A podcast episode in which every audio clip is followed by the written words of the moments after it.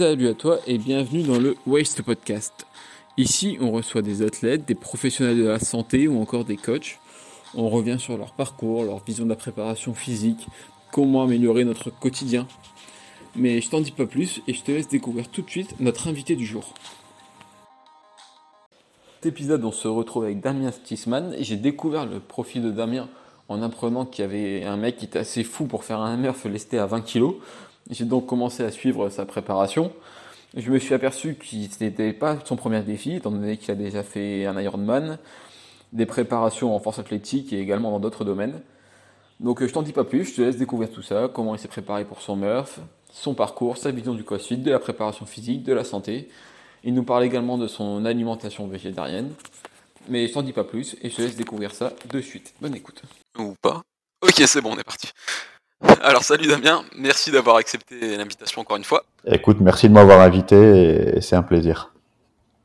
Dans un premier temps, je vais te demander une petite présentation rapide, hein, tu vois, un peu comme si euh, je débarquais dans ta box, je te vois avec un gilet de, 20 kg sur le dos, je te demande de quitter, mais qu'est-ce que tu fais dans ta vie? Alors écoute, je m'appelle donc Damien Stimans, j'ai 37 ans, je suis né en Belgique, euh, j'habite depuis 13 ans maintenant sur l'île de la Réunion, donc euh, à côté de l'Afrique du Sud.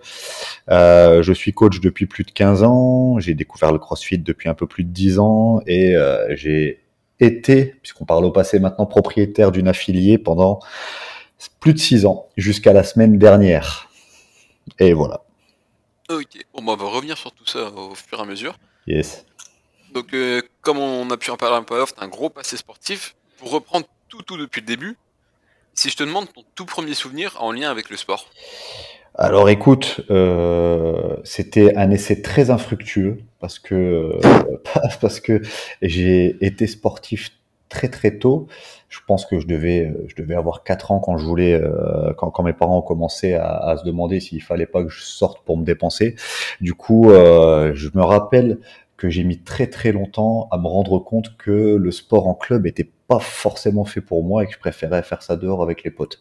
J'ai donc essayé, je pense, en deux ou trois ans, cinq ou six sports différents, le basket, euh, une première fois le foot, etc. Et j'ai accroché à rien du tout.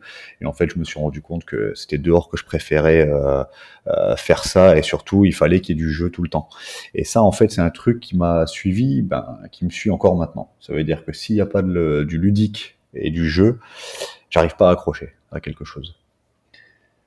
Et du coup, tu t'es orienté sur quoi quand tu as pris cette confiance de... Bah écoute, les premiers, euh, le, le, le, le, premier sport que j'ai pratiqué euh, où, j'ai été sérieux, alors quand c'était dehors, bah, c'était forcément le football, puisqu'il y avait les potes, puisque c'était le, jeu qu'on pratiquait tous dans la rue. Et puis ensuite, euh, je me suis vraiment mis euh, à la gym, donc ça, j'ai commencé à 13 ans, ce qui est un peu tard hein, pour euh, quand tu commences à la gym. Mais c'est le premier sport auquel j'ai accroché euh, et où je me suis mis en club et j'en ai fait pendant 8 ans en tout. Et pourquoi la gym? Parce que c'est vrai que, enfin moi je me souviens quand, quand j'étais un peu plus jeune, tu vois, la gym c'est un peu réservé à cet âge-là. Tu, on a l'image que c'est réservé un peu aux femmes, etc. Et, et ouais, c'est pas forcément le sport le plus viril voilà. du monde. Et ben t'as la, as, la réponse. Qu'est-ce qui t'a poussé? T'as la réponse. Donc, ah, tu voulais aller chercher les femmes là-bas. ah non, mais alors, le, le, le, moi je regardais ça à la télé. J'avais vu, j'ai découvert ça à la télé, la gym tu sais, les, les, anneaux et tout, et j'ai vu les mecs, c'était, c'était des machines, quoi. Donc, euh, j'ai regardé ça, je dis non, mais moi je veux faire ça. Je veux absolument faire ça. Tu voyais les mecs euh, super propres, faire des acrobaties, aller dans tous les sens, etc. Parfois avec les anneaux, parfois sur le sol, avec les trampolines pour le saut de cheval. Et j'ai dit, je veux faire ça. Et quand je me suis renseigné, en fait, euh, j'ai remarqué euh, qu'il y avait énormément, effectivement, de filles. Bon, moi, je, ça, me, ça me, comment dire, enfin, c'est pas que ça m'a tiré, mais je veux dire, je me disais, ouais, pourquoi pas, ça peut être cool. Mais c'est surtout que euh, les entraîneurs là-bas euh, étaient ouverts et disaient, bah, peu importe quand tu arrives, peu importe ce que tu fais, tu sauras faire tout ça si tu travailles bien. Et en fait, c'est un sport, mine de rien, peu importe à quel âge tu démarres, euh, tu commences avec un volume d'entraînement qui est élevé, etc. Et les, enfin, moi, les entraîneurs que j'ai eus, c'était vraiment la vieille école, quoi. Ça veut dire, bon, c'était pas euh, l'école chinoise ou l'école euh, soviétique, mais, mais presque. En tout cas, c'est ces écoles-là qui les inspiraient. Et ça a commencé directement avec deux heures par jour, quatre à cinq fois par semaine, alors que c'était ma première année, quoi. Et je me suis, euh, je me suis mis dedans. Euh, j'ai bien progressé. J'ai jamais eu un super niveau, hein, à vrai dire. On a fait quand même euh, six finales de championnat de France par équipe, donc ce qui est cool. mais j'étais, j'étais pas la roue, le, couteau le plus aiguisé de l'équipe, quoi. Donc, donc tu vois, je dépannais sur des, sur certains agrès, notamment sur le cheval d'arçon et sur les anneaux.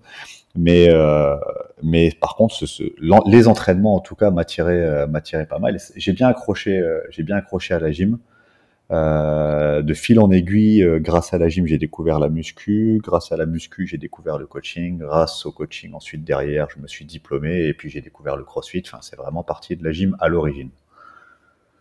Mais du coup, j'imagine 13-14 ans, tu, commences euh, la gym avec un gros volume comme ça. Tu as dû avoir un changement physique. ouais, alors. Impressionnant, hein. alors écoute, je suis quelqu'un de très très avec un physique qui est naturellement très très léger. Euh, j'ai mis du temps à le changer, mais euh, mais quand j'ai commencé, euh, enfin, imagine-toi, il y a quand j'avais 20 ans, je faisais la même taille, c'est-à-dire 1m76, mais je faisais 52 kilos. Je te laisse imaginer la tringle à rideau, tu vois. Alors, par contre, ce qui était cool, c'était justement pour la gym, parce que j'étais super léger. les entraîneurs, quand ils te partent pour faire des acrobaties, les mecs t'aident un peu à tourner, à voler, etc. Bon, je, je partais dans tous les sens, quoi. Donc c'était vraiment, c'était vraiment cool.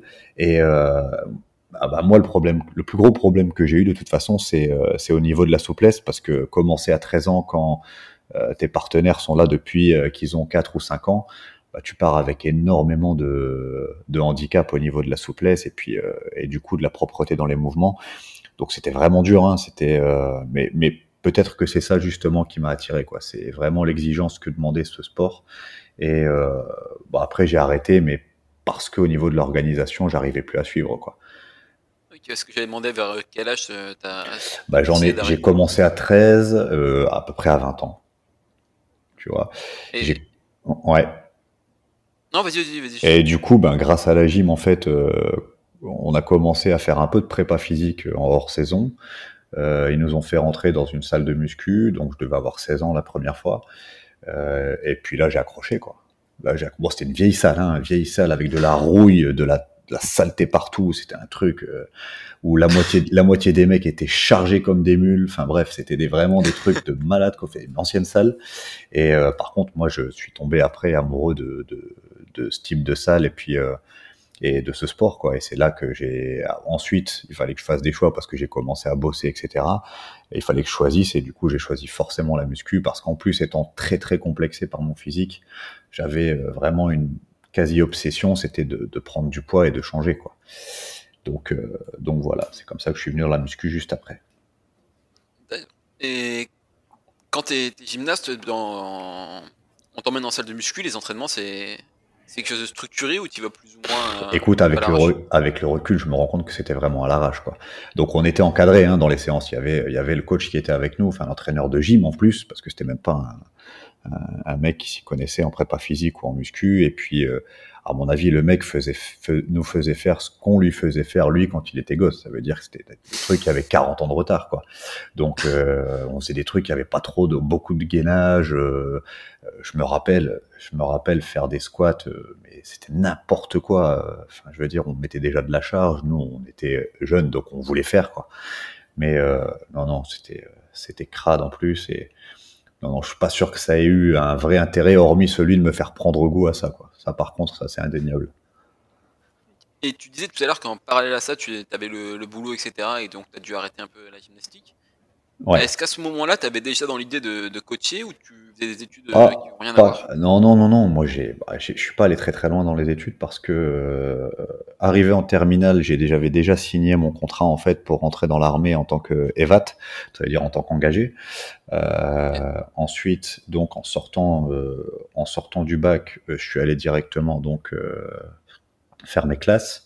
Je me suis rendu compte quand j'ai fait mes classes que c'était au moment des attentats du 11 septembre, là, tu sais, c'est en 2001. Et puis, euh, nous, moi, j'étais dans les chars, donc au, 511, au 501, 503 RCC, dans les chars. Donc, on devait partir en Afghanistan, en OPEC. C'était prévu qu'on parte euh, quelques mois plus tard. Et puis, euh, j'ai dit non, non, moi, moi, je fais pas ça. Je, enfin j'avais à peine 18 ans quoi donc j'étais vraiment pas prêt pour ça donc j'ai stoppé je suis rentré et puis après ben venant d'un milieu modeste il a fallu que je bosse pour payer ma première voiture, mon permis, etc. Donc je bossais en usine en fait tout simplement.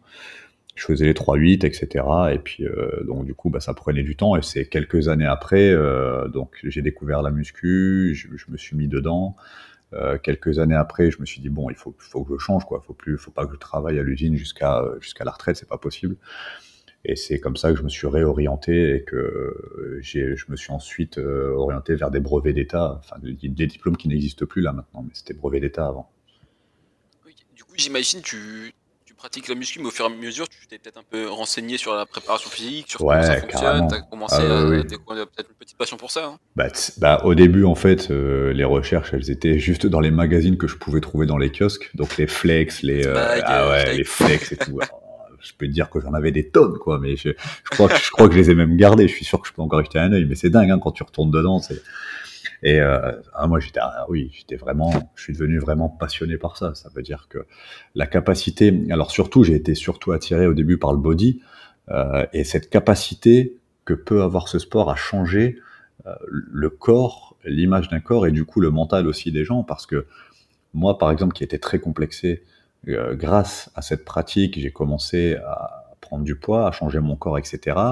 Euh, l'image que je renvoyais était différente, le regard des autres était différent, et je me dis en fait, ce sport a le pouvoir de changer la vie des gens.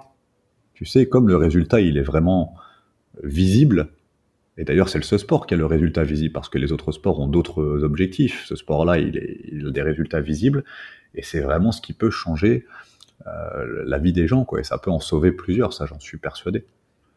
Et puis je pense que c'est aussi un des seuls sports où il y a autant d'applications au niveau nutrition, etc. Enfin, c'est vraiment un mode de ah. vie, quoi, au mesure. Ah, je suis complètement d'accord avec toi. au final, complètement leur mode de vie. Ah oui, oui, je suis complètement d'accord avec toi. Les, les gens qui veulent faire ça sérieusement se renseignent sur tous les à côté, se rendent compte que les à côté sont souvent beaucoup plus importants que les séances en elles-mêmes. Et euh, tu parlais de la nutrition, la récupération, etc.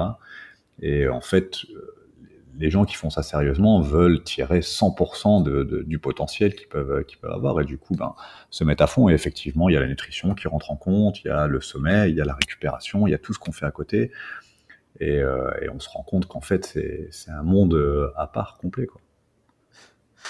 Et toi, quand tu pratiques, ton objectif derrière, c'est quoi? Tu cherches juste à te développer ou tu un objectif de compétition? Oui, non, non, non, non. J'ai, euh, j'ai vraiment l'objectif de prendre du poids. J'étais à 52 et je me suis mis comme objectif de prendre 30 kilos. Donc, euh, c'était, euh, c'était ce que je voulais. J'y suis arrivé en, en 6 ans. Donc, j'ai mis quand même du temps hein, parce que j'ai essayé de faire ça proprement. J'y suis arrivé en 6 ans et, et, et, voilà. Mais j'étais vraiment c'était un objectif. J'étais, comment on pourrait dire ça J'étais obnubilé par ça et je voulais rien d'autre que ça. Donc j'ai fait tourner ma, vie autour de ça et c'est aussi ça qui m'a qui m'a euh, conforté dans le choix du métier que je voulais faire après. Ah oui. Et du coup, musculation, euh, par la suite, tu t'en arrives au CrossFit directement ou il y a des étapes entre deux? Bah, je passe mes diplômes de coach, euh, donc les, les j'ai passé deux brevets d'État euh, en sortant du deuxième brevet d'État qui était le métier de la forme. Donc c'est à l'époque on pouvait pas choisir entre la partie muscu et la partie fitness, il fallait faire les deux. donc quand tu sors de ce type de brevet, ben le, le moyen le plus facile de trouver du travail, c'est de faire des cours collectifs parce qu'il faut le temps que tu te construises ta clientèle, etc., avant de pouvoir passer sur du coaching individuel. Euh, donc, je suis passé par les cours collectifs, etc. Euh, j'ai gardé du coaching individuel euh, en parallèle, et ça, c'était et ça, c'était en 2005. Et j'ai découvert le CrossFit en 2011, donc il y a quand même eu du temps avant. Hein. tu vois. Donc, 2011, je, je, je, fais toujours de la muscu et quelques cours collectifs. Par contre, hein, en scrollant Facebook je tombe sur l'image d'un kettlebell euh, qu'avait partagé un ami. Euh, je clique dessus, c'était un soir, hein, je m'en rappelle très bien, et c'était la page CrossFit en fait qui ramenait vers le site. Bah là, j'ai pas dormi, de j'ai pas dormi de la nuit quoi. Donc là, je peux te dire, que ah oui, j'ai trouvé ça. C'était pendant la période des Open en plus en, 2011, euh, qui étaient les premiers, et, et du coup, le site était complet. Je vois le, je vois les, entraînements, je vois des noms de mouvements que je connais même pas. Hein. Euh, je vois les commentaires à chaque, chaque jour aux entraînements. Le site était un peu. Euh, il était très simple en fait. En plus à l'époque, euh, c'est pas le site qu'on voit maintenant. Hein. C'était un site euh, euh, brut quoi, et avec des photos de même pas même pas forcément bonne qualité en plus. qu'il y avait dessus. Le truc était pas super fonctionnel, mais par contre, euh, ça te, ça m'a pris, euh, ça m'a pas lâché. Et puis à partir de là, bah, c'était le déclic et, et je suis plus jamais sorti de là. Parce que 2011, en France, au niveau CrossFit, il n'y a rien. Ben, il y a, Oui, il y a- j'ai commencé à m'y mettre et euh, j'en parlais donc dans. Alors, je travaille toujours dans une salle de fitness classique. hein. Euh, il y avait un espace muscu, donc je commence à en parler à deux trois potes, à deux trois euh, clients que je coachais, etc. Euh, on essaye de faire des trucs. Je leur je leur montre ce que c'est un burpees. Alors, bon, t'imagines les gens qui étaient sur les elliptiques et les vélos euh, te voient dans un coin de la salle en train de faire des burpees, etc. Mais qu'est-ce qu'ils font? Ils devaient se dire, ils viennent vraiment nous prendre pour des malades, quoi.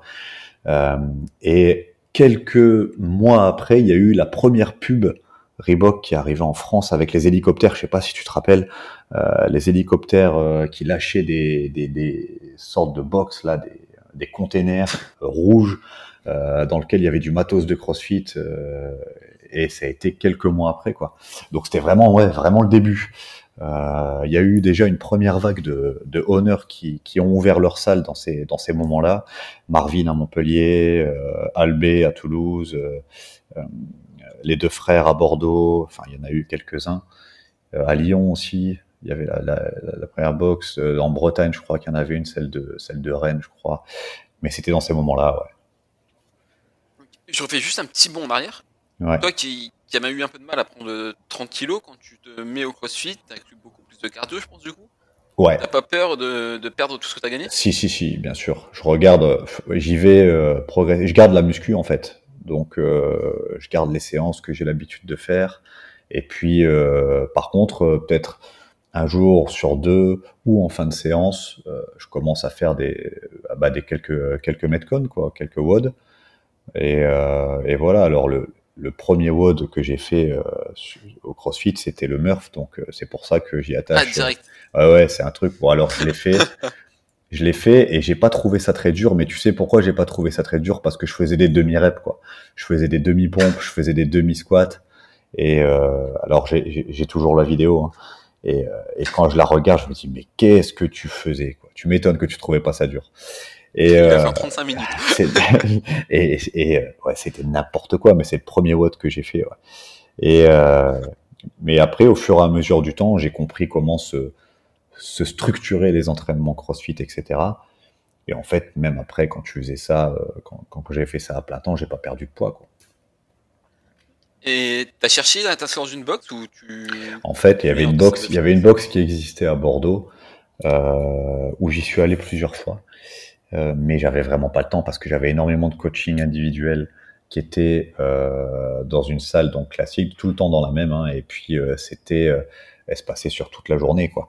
Donc j'avais quasiment jamais le temps de me de, partir de la salle pendant deux heures, enfin de, faire le, chemin à vélo parce que j'avais un vélo à l'époque, euh, d'aller dans 197 euh, euh, box qui était le nom de la, salle et je crois qu'elle existe toujours d'ailleurs 197 box à Bordeaux et de faire un WOD et de revenir alors ça m'est arrivé deux trois fois dans des, demi-journées où je travaillais pas mais, mais sans plus quoi Et du coup, tout ce qui est mouvement d'haltérophilie, gymnastique, etc., t'as appris euh, ouais alors la gym en regardant des vidéos YouTube et en. Bah ouais, exactement, t'as tout compris. Donc euh, la gym, c'est arrivé assez rapi- ça arri- assez facilement parce qu'il y avait vraiment eu un transfert. Euh, mis à part forcément les keeping, les butterfly, etc. que j'ai appris sur le tas. Euh, ça, j'ai appris tout seul. Par contre, l'altéro, mon premier snatch, je l'ai fait, mon premier squat snatch, je l'ai fait des années après la découverte du CrossFit. Donc c'était vraiment quelque chose que j'ai découvert après parce que ça, ben, forcément, c'est le mouvement technique par excellence. Et, euh, et j'ai dû tout reprendre depuis le début. Et ça, c'est quelque chose que je refusais de faire au début quand j'ai découvert le CrossFit. Euh, et puis après, j'ai mis un peu l'ego de côté. Et je me suis dit bon ben, on va reprendre le PVC et puis on va tout reprendre depuis le début. Et puis effectivement, après, je m'y suis mis quoi. Et à partir de quel moment tu décides d'enseigner le CrossFit toi? De, eh ben écoute, bon, j'étais déjà coach à l'époque, donc euh, j'ai essayé de le faire goûter à quelques-uns de mes clients à l'échelle d'une séance. Donc il n'y avait pas vraiment toute la structure que peut avoir une programmation CrossFit, comme tu peux en voir sur CrossFit.com ou dans les box, etc. Euh, mais à l'échelle d'une séance, et j'ai vu que ça marchait à mort. Euh, et à partir de là, j'ai décidé de passer mon level 1, donc je l'ai passé en 2013 à Montpellier. Euh, et ensuite, je décide euh, de m'expatrier pour euh, essayer d'aller voir à quoi ressemble le CrossFit dans les pays où ça existe depuis longtemps. Donc, je suis parti en 2014 aux États-Unis. Je suis parti à Miami. j'ai trouvé un stage là-bas, donc je me suis formé là-bas. C'est là-bas que j'ai passé plusieurs certifs. j'étais coach. Au début, j'étais coach assistant. Au début, on fait ce qu'on appelle du shadow. Donc, en fait, tu es juste là, tu te balades à côté du coach, tu écoutes un peu ce qu'il dit, tu, tu essayes de corriger les bases euh, sur euh, sur les mouvements, sur les adhérents, etc. Mais c'est vraiment en complément. Puis au fur et à mesure, tu prends des responsabilités. Et puis après ça, alors j'étais déjà coach, donc eux m'ont fait confiance. Mais par contre, j'ai fait six mois là-bas de, de boulot dans une box de CrossFit où les cours étaient à 80. Il y avait 80 personnes par cours. Il y, ah avait, ouais. il y avait quatre coachs. La musique faisait trembler les murs. T'es là-bas, t'arrives à 6h30 le matin, tu repars à 21h30 c'est des journées, mais c'est un truc de malade. Mais par contre, tu fais six mois là-bas, tu as l'impression de prendre dix ans d'expérience quand tu ressors. Quoi. Ouais, ce que j'allais te demander, ce que tu as, ce que as vu comme différence entre le bah, ce qu'il y avait en France à l'époque et ce qu'il y avait aux États-Unis. Bah, bah déjà, c'était démocratisé là-bas parce qu'il y avait une boxe toutes les trois rues. Quoi. À Miami, je crois, dans la ville où, à l'époque où je suis allé, je me disais tiens je vais je me demande combien il y a de box parce que je voulais envoyer des lettres de motivation en fait pour savoir s'ils prenaient les stagiaires. Et quand tu commences à voir sur la map euh, CrossFit et que tu vas à Miami et que tu vois en fait qu'il y a 80 salles dans la même ville tu dis ah ouais quand même. Alors qu'en France il devait y avoir 10 box ou 20 box quoi. Peut-être ouais peut-être 20 donc c'est euh, effectivement déjà c'est démocratisé. Ça veut dire que tout le monde sait ce que c'est. De la caissière à, euh, aux policiers qui te contrôlent, etc. Tout le monde sait ce que c'est que le CrossFit. Tu te balades avec un t-shirt CrossFit dans la rue, tout le monde sait. Tout le monde sait si la boxe que tu représentes sur le t-shirt, elle est à côté, etc. Énormément d'échanges du coup entre les boxes sur des compétitions, sur des événements, etc. Et ça, c'est des trucs qui étaient nouveaux. Euh, les, les, tout, tout, tout le, la puissance de la communauté qu'il y avait là-bas, c'était vraiment un truc, euh, un truc exceptionnel. Et c'est quelque chose que j'ai découvert et ça m'a conforté dans le, dans le choix que je voulais faire et dans, le fait que je voulais vraiment m'imprégner de cette discipline et, faire que ça. Euh, et puis ensuite, euh, forcément, quand tu reviens après en France, tu, te dis, ben, c'est cool parce que en France, en fait, on en est au début. C'était déjà lancé par une première vague, puis une deuxième vague de honneurs qui avaient eu le courage d'ouvrir leur salle. Euh, c'était risqué hein, pour eux parce que c'est quelque chose qui était qui n'existait pas quoi. Euh, donc, euh, et tu te dis, ben en fait, on est là au début, et puis euh, quand tu as vu ce que ça a donné dix ans après, tu te dis, ben c'est ce qui va arriver en France, et t'as hâte, quoi. Et donc, quand tu vois l'évolution. En fait, aux États-Unis, c'était un voyage dans le temps, quoi. C'était quasiment ça, c'était un voyage dans le futur, et puis après, tu revenais. Tu vois, avec des mentalités qui étaient un peu différentes, hein, parce que les anglo-saxons, c'est différent, tu sais. Euh, à 5h30, le cours était plein, quoi. Tu vois, le matin. Ouais, en France, je c'est plus compliqué. Voilà, c'est plus compliqué. Euh, je veux dire, là-bas, les gens, et ça, c'est cool parce que ça, c'est quelque chose que tu revois maintenant, que tu vois maintenant dans les box, c'est que euh, là-bas, les gens passent un moment de leur journée. Au-delà du simple cours, passent vraiment un moment de leur journée dans la box. Ça veut dire que les mecs arrivent, font leur WOD, ensuite prennent leur repas, se mettent dans les canapés, discutent avec les potes, etc. Enfin, tu vois, c'est et c'est les box sont vraiment des lieux de vie là-bas en fait, où tu croises des gens qui sont là et tu te dis mais attends il travaille lui, il travaille pas parce qu'il est là, ça fait trois heures, c'est pas normal. En fait oui il travaille, c'est juste qu'il a envie d'être là et que c'est il est mieux là que chez lui peut-être parce que chez lui il est tout seul ou alors euh, tu sais et puis et, ça, ça c'est super cool quoi. Donc en plus les mecs là-bas ont pris soin de moi parce qu'ils m'ont emmené voir un, un annoncement le 14.2 à l'époque, tu sais l'annonce du WOD pour les Open.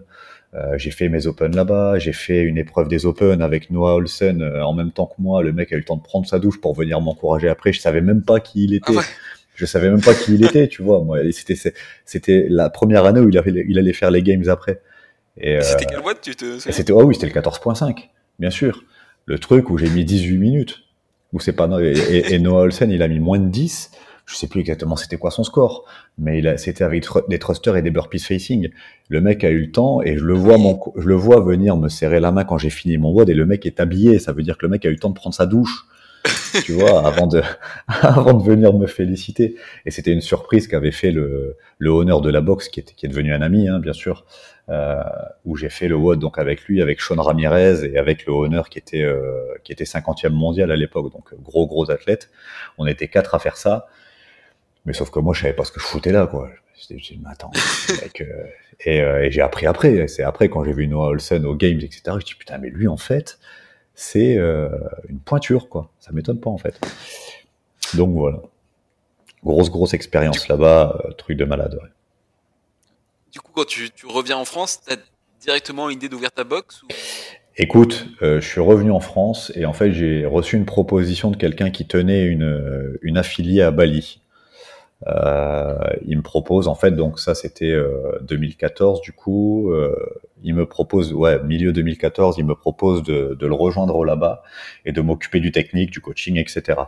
Je lui dis que je suis super partant, sauf que à Bali il y a des règles particulières et que 15 jours avant de partir, euh, la box ferme et le mec se fait expulser de, de, de, son, de truc. Euh, en Indonésie, là-bas, t'as pas le droit d'acheter du foncier quand t'es étranger. Ça veut dire que tu peux monter ton business sur, euh, un Lopanter, mais le Lopanter, il est pas à toi et que n'importe quand tu peux partir et c'est ce qui lui est arrivé. Donc, euh, le projet tombe à l'eau. Euh, J'ai accusé le coup pendant quelques semaines. hein. Je t'avoue que c'était. Mentalement, t'es prêt à partir à Bali. Oh putain, on avait tout réservé, la maison, les trucs et tout, enfin bref. Donc j'ai accusé le coup pendant, pendant quelques semaines, et puis après, bon, j'étais à La Réunion, hein, j'étais pas n'importe où, et puis euh, je suis passé devant un local qui était alloué, et puis c'est ma femme qui m'a dit, bah, pourquoi tu fais pas ça? Et j'ai dit, bah ouais, pourquoi je le fais pas, donc je vais le faire. Et c'est de là que c'est parti, quoi. Ok. Du coup, tu lances tout ça. euh, Il y, a- il y a beaucoup de sujets à aborder, du coup, je suis en train de voir par- par- comment je peux faire une transition là. Bon, on va partir sur, sur le Murph hein, là. Ouais, allez, allons-y. Ouais, parce que t'as fait un défi assez taré. euh, Un truc d'idiot, tu peux dire, tu peux dire un défi d'idiot, ouais, ouais, un défi un d'idiot, défi d'idiot. exactement. Bah, que je vais te laisser en- nous en parler. d'ailleurs. Ok, eh ben écoute, euh, du coup, vraiment, vraiment, la motivation à l'entraînement, je la trouve si je m'amuse et si j'ai des objectifs particuliers. Euh, sinon, c'est difficile vraiment. Euh, c'est comme ça que je me suis mis au triathlon, c'est comme ça, etc. Ensuite que je suis revenu et là, je me suis dit, écoute, c'est mon 20e Murph cette année. Euh, pour le Memorial Day, c'est mon 20e. Euh, du coup, qu'est-ce que je peux faire? Ben, c'est mon 20e. Du coup, je vais essayer de le faire à 20 kilos. J'ai regardé le temps qui me restait avant le Memorial Day. Il me restait, euh, il me restait un peu plus de, il me restait les Open parce que j'ai pris cette décision avant les Open et il me restait ensuite neuf semaines après. Donc, euh, je me suis dit, ben, neuf semaines, j'ai commencé à faire mes petits calculs sur la prépa, etc. Et je me suis dit, ouais, ça peut rentrer. Et ben, allons-y alors du coup. Et donc, j'ai mis ça en place et euh, je me suis fait une prog de neuf semaines. hein. et puis, euh, et puis voilà quoi. Là, ça m'a bien motivé. Donc, du coup, par contre, des pompes, des squats et des tractions, je peux te dire que j'en ai fait pendant neuf semaines. C'est toi qui as géré la- ta programmation Ouais, ouais, c'est moi qui me laisse, qui m'a su fait, toi. Donc, il y a quelques, euh, quelques personnes qui m'ont accompagné, quelques personnes en métropole qui m'ont accompagné à distance, euh, quelques personnes ici à La Réunion, dont euh, une des coachs qui était en, en formation chez moi, qui, l'a, qui a suivi la prog aussi euh, comme moi. Donc, c'était cool, comme ça, on pouvait s'entraîner ensemble. Alors, elle, elle a fait une perf encore plus, euh, encore plus énorme. Elle, elle l'a fait à 9 kilos, elle a mis 41 minutes. Donc, euh, Ah ouais? c'est vraiment devenu une machine, quoi. Ah et ouais, euh, et mais c'est d'autant plus cool parce que ça prouve que la prog, euh, j'ai pas fait totalement n'importe quoi, tu vois. Donc euh, donc c'était cool. Et et ouais, et puis le jour, je l'ai fait donc le- pendant le Memorial Day, je l'ai fait la veille du Memorial Day, donc pendant le Memorial Weekend, je l'ai fait dimanche. Et euh, on était une quinzaine à peu près à le faire en même temps. Donc il y en avait euh, quelques-uns à 9, quelques-uns à 12. Enfin bref, c'était vraiment cool. Et euh, cette prog, ouais, j'ai vraiment bien aimé, vraiment bien aimé parce que 9 semaines en fait, ça passe vite. Euh, alors, euh, je me suis mis vraiment de la récup euh, accrue. Hein, ça veut dire que je me suis, euh, je me suis programmé trois entraînements par semaine. J'ai fait d'abord deux semaines de renfort spécifique quand même pour essayer d'éviter de me péter parce que c'est ça le premier objectif, c'était le faire mais sans me faire mal quoi. Il fallait pas que je me blesse pendant la prépa, il fallait pas que je me blesse pendant l'épreuve, il fallait que je puisse rester digne euh, la journée, le lendemain, etc. Tu vois parce que ça sert à rien de le faire si après tu es paraplégique chez toi pendant cinq jours quoi. Donc euh, je sais que à Murph, ben, tes genoux prennent cher, ton dos peut prendre cher, tes biceps prennent cher aussi.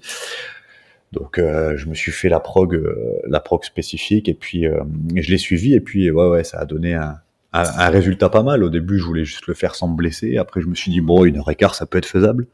Après je me suis dit bon pourquoi pas une heure? Et en fait j'ai fait ça en 52 minutes et donc euh, donc j'étais très content.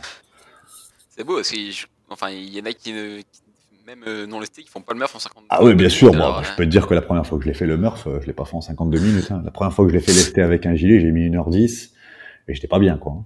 Vraiment pas bien. Et pour cette préparation, à côté, tu continuais à comment dire, pratiquer un conven- conventionnel avec des mouvements d'haltérophilie en plus. Au euh, début, des au- watts dans la salle, etc. Ouais, ou- au début, j'ai essayé de 100%? continuer. Au début, j'ai essayé de continuer. Donc, j'avais trois séances par semaine spécifiques pour cet objectif. Et je me suis dit, bah, je vais continuer à faire deux séances euh, de CrossFit global. Mais en fait, euh, bon, écoute, je me suis vite rendu compte que j'avais plus 20 ans.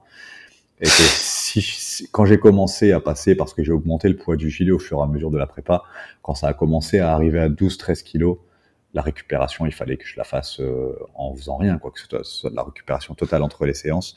Et du coup, j'ai gardé une séance de CrossFit par semaine le samedi, euh, juste avant le, le dimanche de repos, et je m'en suis tenu à ça. Quoi. Par contre, les, les personnes qui suivaient la, la prog et qui étaient euh, plus en forme, on va dire, hein, les, les- ceux qui avaient 20, 25 ans là à côté, les petits jeunes, eux, par contre, ils ont continué à s'entraîner normalement à côté. Quoi. Et ouais, d'ailleurs, le gilet de 20 kg, tu, tu l'as fait toi-même? Tu as trouvé ça où? Bah, le gilet, tu vois, c'est. Wadabox ont été cool avec moi parce que euh, ils m'ont mis en relation avec 511 directement et je leur ai demandé si euh, c'était possible, en fait, si moi je faisais fabriquer les plaques, euh, si c'était possible de lester le gilet plus lourd. Euh, ils m'ont envoyé en fait tout un tuto avec la taille en fait, la taille des plaques et comment les fabriquer. Du coup, je les ai fait faire en fait par par euh, un métallurgiste qui est ici à La Réunion. Et donc, j'avais des plaques de plusieurs poids. Euh, J'en avais de 4, de 6, de 7, de 9 et de 10 pour pouvoir augmenter au fur et à mesure, euh, au fur et à mesure de la prépa, le poids du gilet. Donc, à chaque fois, toutes les trois séances à peu près, je commençais à augmenter. Donc, il fallait que je retire une plaque, que j'en mette une autre, etc.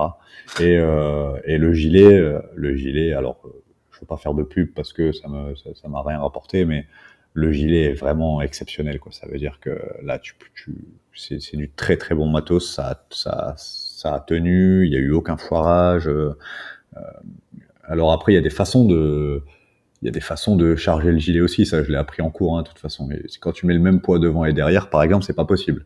Il faut pas faire ça. Il faut mettre un peu plus de poids derrière que devant, par exemple. Tu vois, parce que Et sinon. Pourquoi pour, euh, Bah, parce que sinon, pendant les mouvements, en fait, le poids du gilet, s'il est également réparti en avant et en arrière, la forme de tes épaules et tes trapèzes va faire que le gilet va tomber vers l'avant. Du coup, ça va appuyer sur tes trapèzes vers l'avant et au bout d'un quart d'heure, t'as mal, quoi. Tandis que s'il y a un peu plus de poids derrière, ça fait un peu plus comme un sac à dos et ça t'aide à avoir une bonne posture, tu vois, avec la cage thoracique ouverte, etc. Et euh, tu subis beaucoup moins avec un peu plus de poids derrière qu'avec une répartition égale des poids devant et derrière. Ça, c'est des trucs que j'ai appris en cours, tu vois, je, je savais pas avant. Et, c'est quand tu fais une séance euh, qui, qui te fout en l'air que tu te dis, ah, bah, peut-être que là, il y a peut-être quelque chose à faire au niveau de, au niveau de la stratégie, de la répartition, parce que sinon, ça va pas aller, quoi. Et du coup, euh, le, on arrive au, au jour J, tu gères comment au niveau euh, Écoute, ça va. Bah, sommeil, etc. Bah, je fais, je fais rien d'inhabituel parce que pendant toute la prépa, j'ai, j'ai fait attention à, à comment je mangeais. J'ai perdu beaucoup, beaucoup de poids parce que je me suis dit qu'il fallait que je compense. Parce qu'au début de la prépa, je faisais, euh, je faisais 81 kilos. Euh, et je suis descendu à 67 pour le jour J. Donc, Ah ouais, ouais, ouais. Donc, alors là, en 9 semaines, c'est. bah, je me connais un peu plus parce que parce que les 81 kilos, je les faisais deux semaines avant le début de la prépa, donc on va dire 11. Euh, par contre, euh, ouais, comme je me connais par cœur, je sais exactement comment je dois faire pour pour perdre beaucoup de poids en peu de temps. Euh, du coup, je me suis dit parce que si je fais 80 kilos et que je mets le gilet de 20, ça fait 100 kilos en tout. Des tractions à 100 kilos, ça va être vraiment vraiment compliqué. Je me suis dit bon, écoute, je vais perdre, donc euh, j'ai baissé mon apport calorique, etc. Je suis descendu à 67 le jour J bah, du coup, ça fait un total de 87. C'est forcément moins difficile pour, euh, pour le corps et pour les chocs. Quoi. Mais en baissant le total calorique comme ça, t'avais pas peur d'avoir des pertes d'énergie ou? L'énergie, ça va. Par contre, je savais que j'allais perdre un peu de masse musculaire parce que c'était rapidement fait. Et euh, j'ai un appareil en fait qui me mesure, euh, qui me mesure euh, le- la biologie en fait. Enfin, tu sais, le, le, le taux de masse musculaire, etc. Donc, je surveillais ça de très près pour pour que j'en perde pas trop. Euh, j'ai surtout perdu de la flotte et puis euh, et puis euh, du gras. Quoi.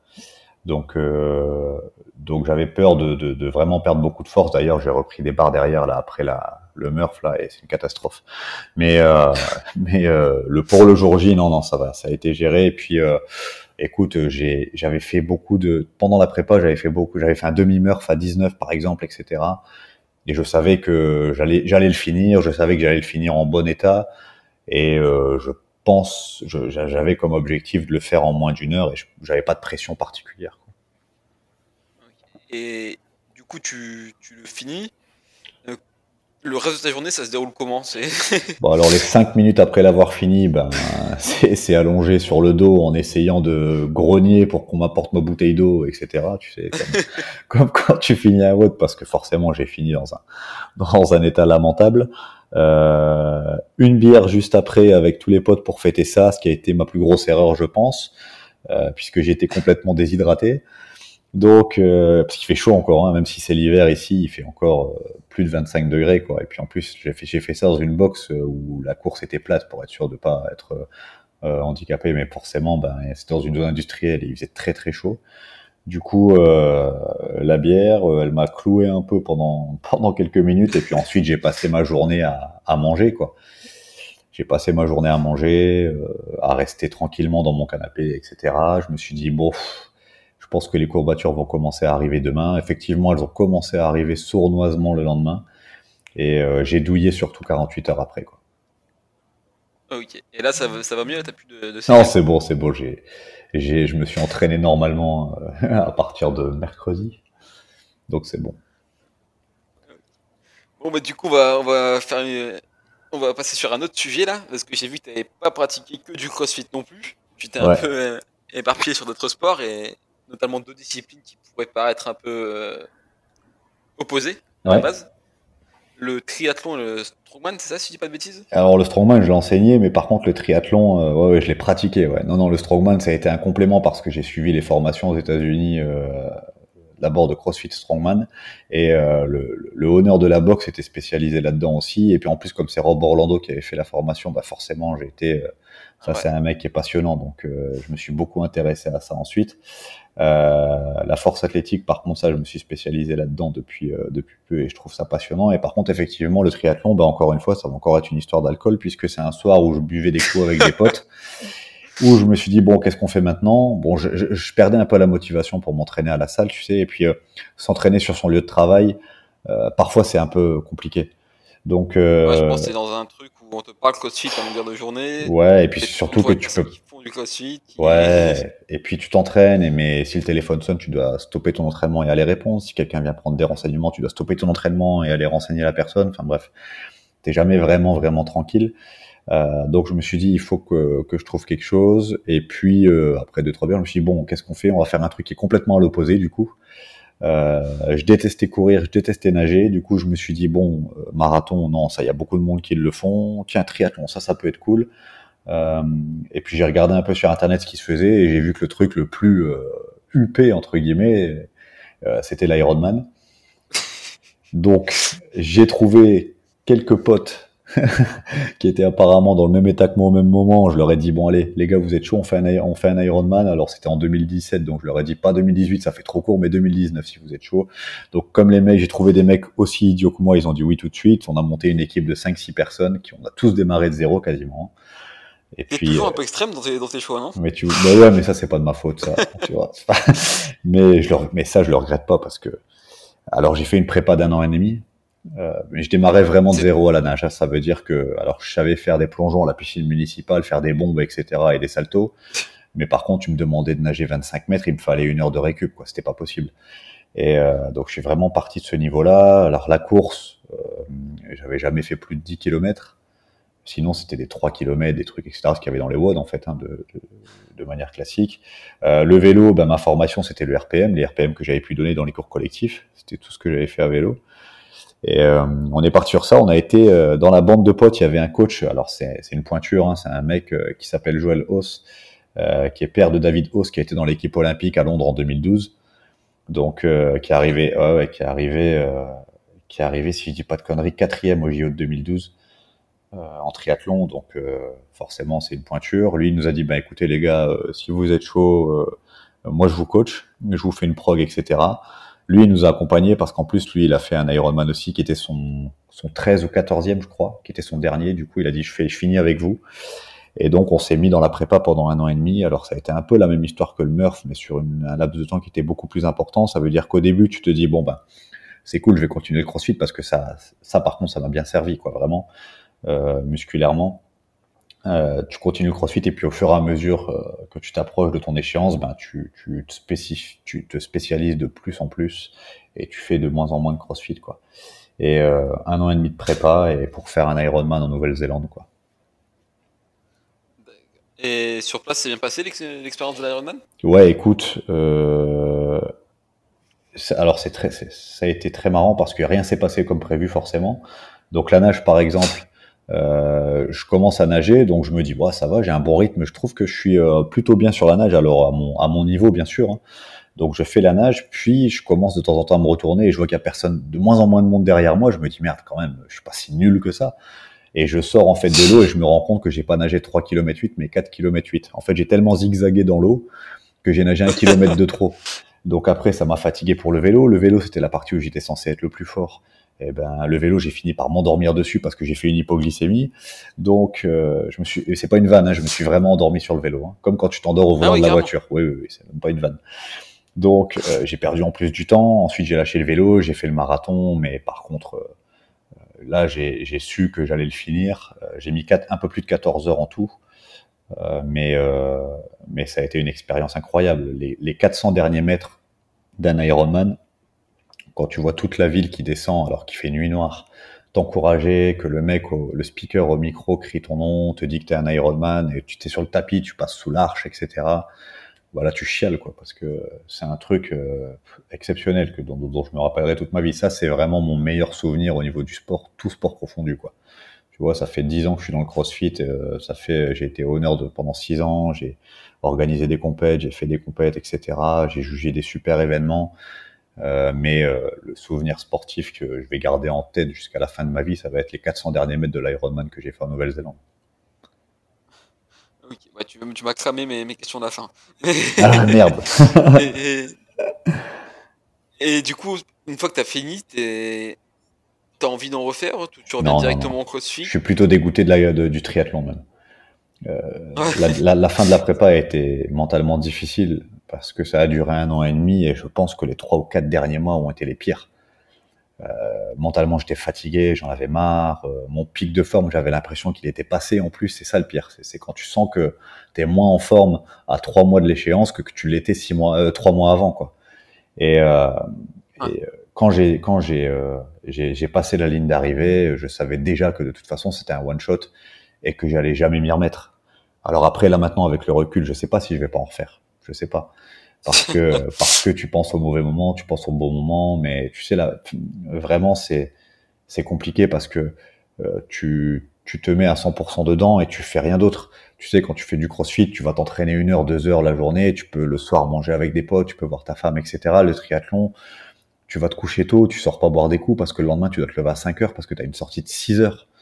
Euh, tu, tu, tu, sais, c'est c'est vraiment, oui, oui, c'est ultra chronophage. Et puis, je te dis, tu mets vraiment vraiment ta vie de côté pour ça. Quoi.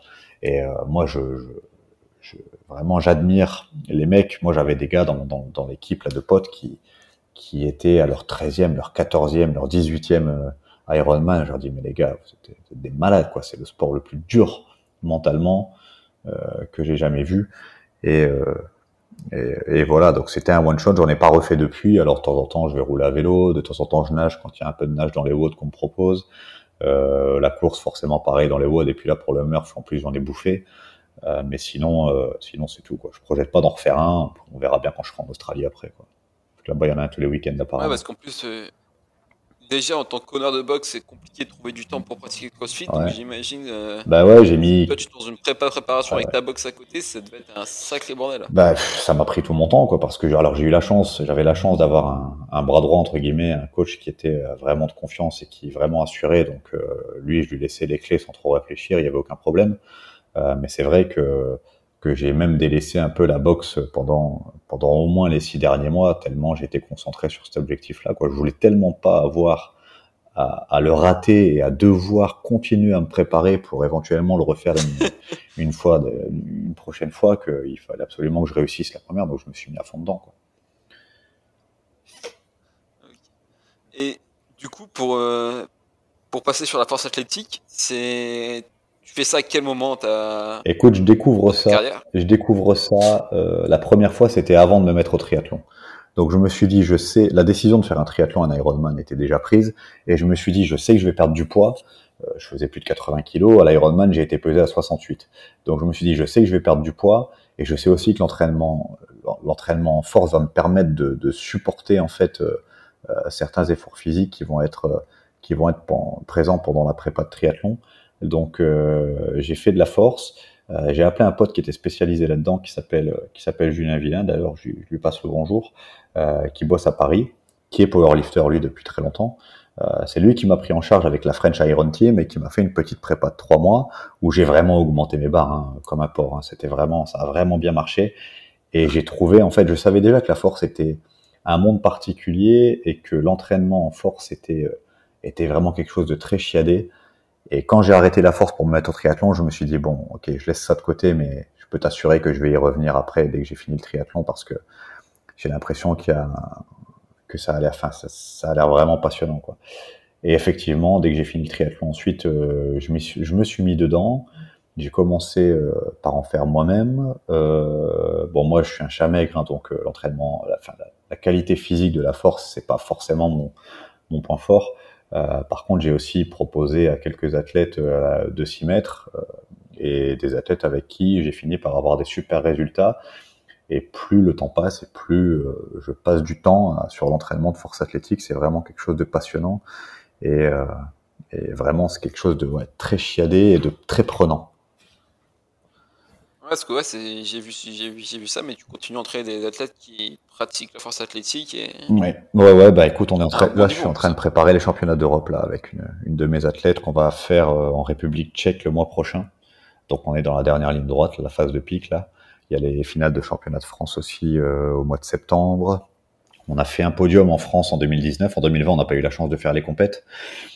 Mais en gros, j'ai euh, j'ai réussi, eu la chance d'accumuler euh, une dizaine à peu près de qualifications pour les finales des championnats de France. Et là, je vais faire mes premiers championnats d'Europe en tant que coach. hein, donc, euh, c'est mon athlète qui va faire et pas moi. Mais ça va être mes premiers championnats d'Europe, ouais, en espérant que ce soit pas les derniers et que ce soit pas la fin, le plus haut niveau euh, que je pourrai atteindre. ouais, J'espère aller plus haut encore. Et tu penses que c'est possible de combiner ces, le- cette discipline avec le crossfit? Ouais, je pense. ah, pff, tu sais, c'est comme tous les sports. Je pense que ça dépend de tes objectifs. Je crois vraiment que tu peux euh, combiner la force et le CrossFit si tes objectifs sont juste d'augmenter ta force euh, pour ta satisfaction personnelle. Je pense que tu peux atteindre même un niveau euh, plus que respectable. Euh, par exemple, un interrégional, voir si tu es vraiment, euh, t'es vraiment doué, euh, que tu as une super génétique, etc., et que tu es vraiment sérieux, voire un niveau national, pourquoi pas. Mais par contre, au-delà, n'y a, pas pho- y a pas photo, de toute façon, il n'y a pas de secret. Et si tu veux atteindre le très très haut niveau, et ça, je pense que c'est dans n'importe quel sport, le crossfit va t'aider. Le crossfit va t'aider surtout en hors-saison. Euh, un peu de crossfit de temps en temps va t'aider pendant ta prépa, mais quand tu vas atteindre le spécifique, tu peux pas te permettre de dépenser ton énergie sur une autre pratique que celle que tu pratiques. Quoi. Bon, bah, on va passer sur, sur un autre sujet maintenant. Parce que bon, t'es pas. Enfin, tu parles beaucoup d'alcool, mais. Ah je, parle beaucoup doucement, ouais, doucement quand même. Genre, je bois une bière de temps en temps. mais tout. malgré tout, tu fais quand même un peu, un peu attention à ton alimentation, j'ai l'impression. Ouais, je fais très attention à mon alimentation. Ben, j'ai une alimentation particulière puisque ça fait, euh, ça va faire 9 ans maintenant que je suis, euh, que je suis vegan à 100%. Donc j'ai une alimentation 100% végétale, pas de produits laitiers, pas de viande, pas de poisson, pas d'œufs. Euh, donc voilà, Et ouais. du coup, 9 ans. La, première question, c'est pourquoi ce, choix? Eh ben, c'est juste uniquement pour euh, pour l'éthique et la et la cause animale, quoi. C'est juste euh, uniquement pour ça. Ça veut dire que ça, je dis ça à, à tout le monde. Et, euh, et les gens s'étonnent un peu quand je leur dis ça, mais si demain on me prouve par A plus B qu'être vegan est mauvais pour la santé et que je vais perdre 10 ans d'espérance de vie, ben en fait je m'en fous, je vais pas m'arrêter. Parce que c'est pas pour des raisons de santé, même si depuis je, je, je suis ravi des, des répercussions que ça a justement sur ma santé, mais c'est vraiment pas ma motivation première, c'est vraiment pour les animaux. Et puis euh, j'ai j'ai vu des choses, j'ai euh, euh, regardé des choses, entendu des choses, etc. Je me suis renseigné sur euh, sur toutes les méthodes d'abattage, les méthodes de- d'élevage, etc. Et ça m'a vraiment touché au plus profond. Et c'est une décision alors que j'ai prise du jour au lendemain, mais j'ai pris vraiment mon temps pour devenir 100% végétalien. Quoi. Et du coup, quand on parle avec euh, des, végétariens, etc., euh, souvent il y a, un déclic qui a poussé la personne à, à couper. Toi, est-ce que tu as eu ce, ce déclic Ouais, moi, c'est un, moi, un documentaire qui m'a qui m'a donné le déclic. Et c'est euh, un, documentaire qui est même disponible sur YouTube qui s'appelle Earthling, disponible en français, etc. Où c'est un documentaire vraiment qui, qui, qui, se concentre à 100% sur le, le domaine de l'éthique. Euh, et c'est un documentaire.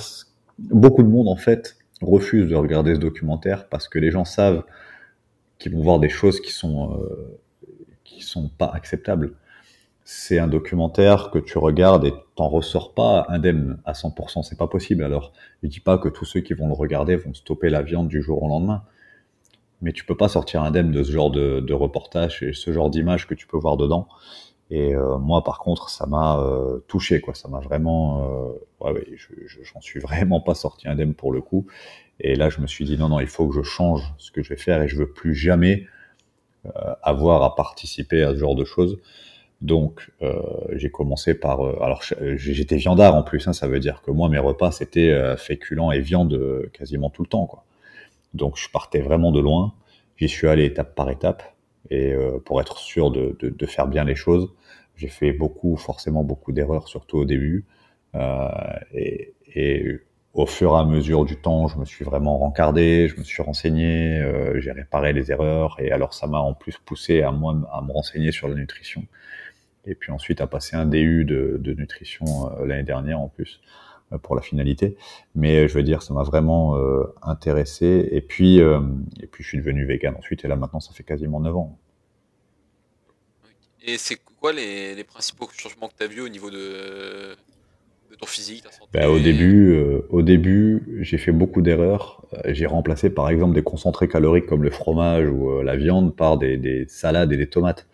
Donc, euh, je suis vite passé en sous-nutrition et j'ai perdu énormément de poids en très peu de temps. Euh, je me suis dit, en plus, j'étais vraiment, enfin, les gens me voyaient, me disaient, mais t'es malade, qu'est-ce qui t'arrive, etc. Donc là, je me suis dit, attends, il y a des choses que je fais pas bien, il faut que que je reprenne tout à zéro et que je revoie parce qu'il n'y avait pas de retour en arrière possible en fait. Je me suis jamais dit, bah, je vais remanger de la viande parce que là, ça va pas. Donc euh, ma décision été prise. Par contre, je me suis dit, il faut que je me rencarde et que j'essaie de trouver pourquoi. Donc euh, ensuite, j'ai trouvé pourquoi. Je mangeais pas assez, euh, etc. Donc j'ai augmenté mes apports, beaucoup plus de fruits, beaucoup plus de légumes. Alors à l'époque, c'était assez difficile de trouver des, des substituts à la viande. Là maintenant, c'est très facile, hein, mais à l'époque, c'était ça courait pas les rues. donc c'était assez dur. Mais l'énergie que tu as constamment quand tu as un gros apport euh, d'aliments végétaux, euh, c'est dingue. C'est ça, en fait, je pense, le plus grand changement que tu ressens. Et c'est vraiment le changement que, que, que, tous ceux qui me témoignent euh, me, donnent. Quoi. Ça veut dire que ils me disent tous que c'est au niveau de l'énergie et de la récupération que, les plus gros changements arrivent. Tu as plus, tu as beaucoup moins de coups de barre après les repas ou deux heures après les repas. Tu es tout le temps en pleine forme. Euh, tu as aussi forcément des répercussions sur la qualité du sommeil. Euh, enfin, mais en fait, c'est logique parce que on sait tous que les fruits, les légumes, etc., sont des choses qui sont bonnes. Donc, euh, forcément, quand tu augmentes tes apports en vitamines, en minéraux, etc., en fruits, en légumes, ben, ta qualité de vie augmente. Donc, même ceux qui ne suppriment pas la viande, mais qui, qui, augmentent, qui ont un gros apport en végétaux, euh, forcément se sentent, se sentent beaucoup mieux. Et c'est aussi quand moi je m'occupe de la nutrition de, certains athlètes, euh, forcément moi je ne peux pas leur dire bah, il faut être vegan, je vais te faire euh, une diète vegan, etc. C'est pas possible, sinon j'aurais très peu de clients déjà. Et puis c'est pas la bonne manière de s'occuper des gens, quoi. Euh, ça je l'ai appris aussi avec le temps. Euh, et et euh, par contre, augmenter les apports en végétaux, c'est vraiment la base de tout, et c'est quelque chose qui fonctionne tout le temps. Il y a quasiment euh, il n'y a jamais en fait de mauvaises surprises avec ça, ça c'est sûr. Et aujourd'hui, pour être sûr d'avoir ton apport euh, en protéines, etc., tu, tu calcules tes, tes, calories ou tu Là maintenant, j'ai la, là maintenant j'ai l'habitude, donc j'ai plus besoin de peser, etc. Mais je l'ai fait, ouais, je l'ai fait pendant pendant long, assez longtemps. J'ai essayé de tester un peu euh, toutes les diètes qui existaient. Donc euh, forcément, tu sais, celle qui est présente dans le dans le dans le level 1 de, de CrossFit, qui est la diète zone, euh, où tu, tu fonctionnes en termes de blocs, où tu as 40% de glucides, 32 protéines, 32 lipides. Donc j'ai fait le zone vegan en plus. Donc ce qui était encore plus prise de tête. Mais euh, j'ai essayé ça. Ensuite, euh, alors, bah, les protéines dans le, dans le monde végétal, c'est assez facile à trouver en fait, parce que si tu combines les légumineuses, les céréales, etc., t'en as largement assez. Je prenais déjà des shakers protéinés avant de devenir vegan, donc j'ai continué à en prendre et je continue à en prendre maintenant. Et en fait, quand tu calcules tes besoins et que derrière tu vois comment tu peux faire pour avoir tous tes apports, c'est pas très compliqué en fait. Par contre, ce qu'il faut faire attention, et ça c'est comme dans tous les types de diètes et pas seulement la diète végane, c'est que maintenant on a une multitude de produits complètement industrialisés euh, qui, qui, qui, se targuent d'être euh, vegan justement. Les gens pensent que c'est bon pour la santé, mais je veux dire, il faut, il faut prendre les mêmes réflexes en fait que dans n'importe quelle façon de manger. Il faut faire attention à ce qui est industrialisé. Il faut essayer de se, se diriger au maximum vers les choses qui sont naturelles et, euh, et complètes. Et puis voilà quoi. Et coup, si tu veux bien, on va commencer à attaquer la, dernière partie du podcast. C'est les questions qui reviennent un peu euh, pour tous les invités. Yes. Donc la première, ce serait, ben, c'était mon meilleur souvenir en lien avec le sport, mais du coup, c'est cramé. Ah, je t'ai spoilé le truc, quoi. du coup, on va passer directement sur le pire souvenir en lien avec le sport. Ouais, bah, les pires souvenirs, écoute, ça a été euh, mes débuts dans, les, dans la salle de muscu. Euh, comme je te disais, c'était une salle old school, hein, vraiment avec des mecs qui étaient euh, qui faisaient la taille de frigo, euh, des mecs qui étaient chargés comme des mules. Moi, j'étais là avec mon, mes t-shirts M dans lesquels je nageais. Euh, je faisais du haut de mes 52 kilos et j'ai vraiment alors j'ai vraiment eu du mal à supporter. En fait, j'avais l'impression que tout le monde me regardait, tout le monde, qu'est-ce qu'il fait? En plus, tu sais, j'avais, je, regardais dans les magazines les exercices, je regardais des vidéos, etc. Et je faisais pareil, quoi. J'avais pas trop de structure. Euh, et, euh, et, du coup, ouais, c'était vraiment difficile. J'ai failli lâcher plein, plein de fois. Et en fait, c'est ces mêmes gars, tu vois, qui étaient de la taille de frigo, qui sont venus, qui ont dû sentir que que j'étais pas au top euh, mentalement et qui en, mais que j'étais quand même là tous les jours et qui sont venus et qui m'ont pris un peu en, en charge, qui m'ont montré les exos, qui m'ont fait m'entraîner avec eux, etc. Et, euh, du coup, ce mauvais, cette mauvaise période est devenue une, une des meilleures après. Quoi. Mais ça, c'est un truc, euh, bah, c'est un peu perdu au fur et à mesure. J'en avais parlé avec euh, Rudy Koya dans un podcast, tu vois. Ah, Rudy Koya, c'est un, un copain lui en plus. Ouais. Euh, ah ouais? Ah ouais, c'est un copain, un bon gars, ouais. Les premières salles de muscu un peu à l'ancienne, etc. Moi, j'avais commencé aussi dans une salle associative, tu vois, et c'est vrai que l'ambiance, tout ça, ça, ça se rapprochait un peu de, de celle de CrossFit, quoi. Bah ouais. Des conseils, bah oui, mais... contrairement des fitness pas de nom, mais les grandes salles commerciales, etc. Non, mais t'as complètement raison. Bonjour, quoi. Bah oui, parce que, bah oui, mais les, salles, les salles comme ça, dans, laquelle, dans, dans, lesquelles on a commencé dans les années, euh, début des années 2000, etc. Et en plus, c'est même pas les vieilles salles, quoi. Je veux dire, nous, on parle des années 2000, quoi. Ça veut dire que c'est déjà il y a 20 ans, mais c'était quand même, c'était quand même l'époque moderne, quoi. Ou... Bah, exactement. C'est pas les 70, c'est pas les années 80. Et, euh, mais quand même, ces petites salles municipales dans laquelle, dans laquelle euh, on, on a pu commencer, c'était des salles où il y avait 30, adhérents, 40 adhérents, ou quand t'arrivais dans la salle, ben, il y en avait 5 ou 6 en même temps, et puis c'est tout, quoi. Et, et, et, les mecs se connaissaient tous, et moi je sais qu'il fallait absolument, quand je rentre dans la salle, que je serre la main à tout le monde avant même de poser mon sac dans le vestiaire. C'était obligatoire. Ah, bah c'était la même chose. Et ça, c'est une règle, tu vois, que j'ai ensuite donnée dans, euh, dans ma box. Non, non, il faut dire bonjour à tout le monde avant de commencer à euh, poser son sac, à euh, regarder le WOD sur le tableau, etc. Non, d'abord, faut dire bonjour. Et ça, c'est des choses qu'il y avait avant et des choses qui se perdent parce que maintenant, bah, c'est des usines, parce que euh, tu as 150 personnes en même temps, tu as 5 fois la même machine l'un côté de l'autre, tu as des mecs avec des casques euh, ou de la musique tout le temps, les mecs regardent par terre, ou se regardent dans le miroir, et, euh, et c'est tout, quoi. Ouais, ouais, ça a vraiment, vraiment changé, mais il reste encore quelques... La petite salle dans laquelle j'ai commencé existe toujours, dans le nord de la France, quand j'y vais, je fais mon petit, euh, mon petit, mon petit tour et puis, et puis ouais, ouais, c'est, elle est, elle est toujours là et l'ambiance est toujours la même, quoi. Donc ça, c'est cool. La question suivante, c'est, c'est la plus dure, je crois. C'est d'imaginer un WOD si demain Dave Castro t'appelle, tu vois, et te demande un WOD pour tester l'ensemble des qualités mentales et physiques d'un athlète. Ouais, c'est quoi ton WOD? Ah Bah écoute, euh, bon, déjà s'il m'appelle, je serais très content. Mais euh, je pense vraiment que Alors forcément, il faut, s'il faut faire ça en un seul WOD, ça va forcément être un WOD avec beaucoup de choses différentes, avec euh, une sorte de cheaper, avec de la force, de l'endurance de force, de la, force-endurance, du strongman. Il n'y a rien de plus fonctionnel que le strongman. Ça, c'est sûr et certain pour moi. Il n'y a rien de plus fonctionnel que ça. Donc des trucs, mais pas en forme de barre, des charges avec de la boule, des, des tonneaux, des kegs, des trucs, etc. Des yokes. Enfin, il y aurait forcément de la course à pied et de la nage. Euh, il y aurait du lancer aussi, du lancer de quelque chose je sais pas trop quoi, peut-être pas, probablement pas du javelot ou du marteau parce que c'est très technique, mais tu sais qu'il y avait des games, je crois que c'était en 2011 d'ailleurs, où il y avait du lancer. Hein. Il y avait du lancer, je crois qu'il lançait une balle de tennis dans un truc, ouais, ouais. Et il y avait du lancer, ouais. Au Games, CrossFit Games en 2011, si je dis pas de bêtises. Euh, il y aurait forcément de l'altéro et notamment du snatch parce que pour moi, il n'y a aucun mouvement qui demande plus de précision que le snatch. Et, euh, et pourquoi pas un truc euh, qui testerait le mental, tu sais, du genre euh, il y a un sport que j'aime bien pour ça, c'est l'escalade. Où euh, je trouve que les mecs qui sont à, plusieurs dizaines de mètres de haut euh, sont là et ne peuvent pas paniquer. C'est impossible. Ça veut dire que c'est un sport où si jamais tu perds ta force mentale, tu, tu, abandonnes en fait. Euh, tu peux avoir l'impression d'être coincé sur un truc et en fait non, tu dois réfléchir, tu dois rester alerte, tu dois être capable de calculer les choses, etc. Alors que tu es dans un, effort physique qui peut parfois être très violent. Donc un peu de tout capable de réfléchir en ayant le grip qui lâche, exactement, qui exactement, et... la peur de tomber ou quelque chose. Enfin bref, il y a un, peu de tout ça dans le même WOD. Je sais pas si c'est faisable, mais je pense qu'un esprit tordu comme Dave Castro pourrait euh, pourrait le faire, ça c'est sûr. La question suivante, bah, je l'ai un peu modifiée, tu, tu m'excuseras. Je t'en prie, je t'excuse déjà. C'est une erreur souvent vue chez, chez les pratiquants, mais le problème c'est que j'ai la même réponse sur cette question, tu vois. Et c'est quoi la réponse que tu as Je vais quand même te la poser. Je pense que la réponse que tu vas me donner, c'est vouloir passer les étapes trop vite. Ben ouais. Bah, pas mettre l'ego de côté.